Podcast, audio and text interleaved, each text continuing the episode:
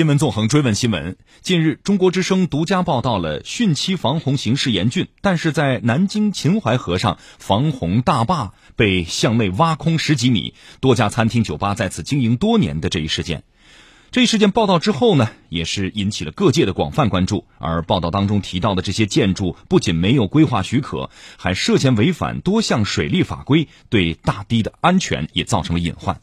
报道播出以后，南京市江宁区对相关违规建筑实施了拆除，同时江宁区纪委监委依纪依法对相关责任单位及责任人作出了处理。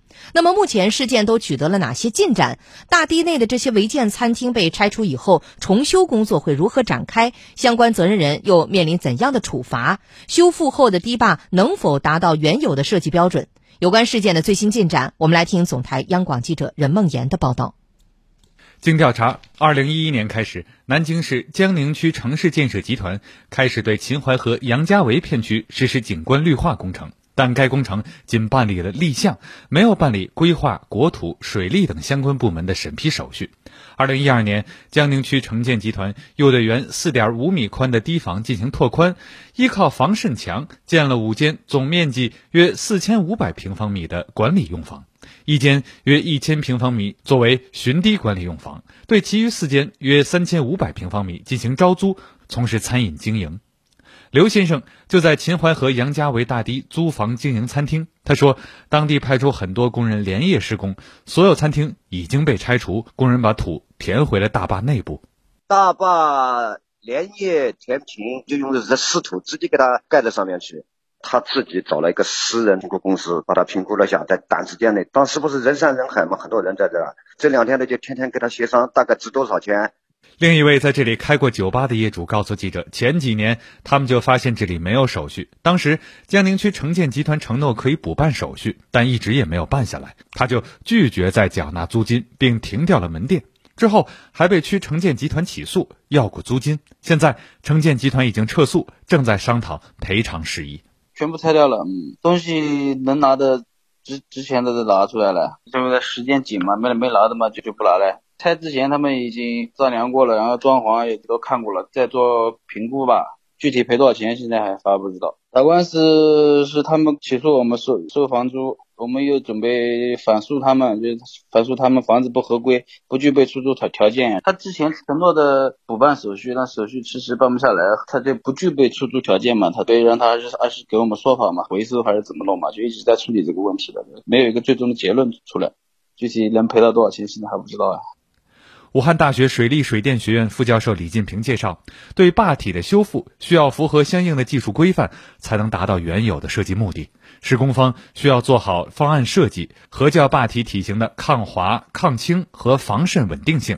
施工需要有相应资质的施工队伍，保证施工质量，确保符合堤防工程设计规范和堤防工程施工规范的要求。而且回填要压实，并与老土充分结合。土它是肯定。要压实，达到一定的这个压实度和这个强度要求，都应该有规范。堤坝一般都是用我们这叫当地材料坝嘛，都可以用土啊、用沙子啊、石头啊都可以做。像这精致土坝的话，要挡水的话，它一般用粘性土。它如果有防渗要求的话，就要用粘性土。除了有强度要求之外，还要有防水的、防渗漏的要求，并且对压实度啊，什么东西都有要求。不是松的也不行啊，那些专门的施工机械或者人工，以前都用人工，就是把它压紧。中国之声的报道播出后，二十八号深夜，南京市江宁区公布了此次事件的调查处理结果。除了对相关违规建筑实施拆除之外，江宁区纪委监委依纪依法对相关责任单位及九名责任人作出了处理。相关责任单位涉及违规建筑建设主体、行业监管主体、合长制责任主体等三个方面。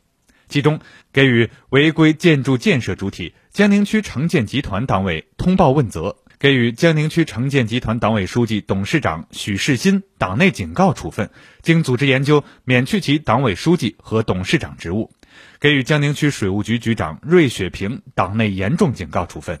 拆除违建、处理涉事人员后，除了对业主进行合理赔偿外，急需关注的后续问题在于，按照设计规划，秦淮河上的堤坝能防百年一遇的洪水，修复后堤坝能否达到原有的设计标准？对堤坝进行修复的资金从何而来？类似的监管漏洞能否及时堵上？记者就上述问题再次联系江宁区城建集团，截至目前尚未得到进一步回应。事件进展，中国之声将继续关注。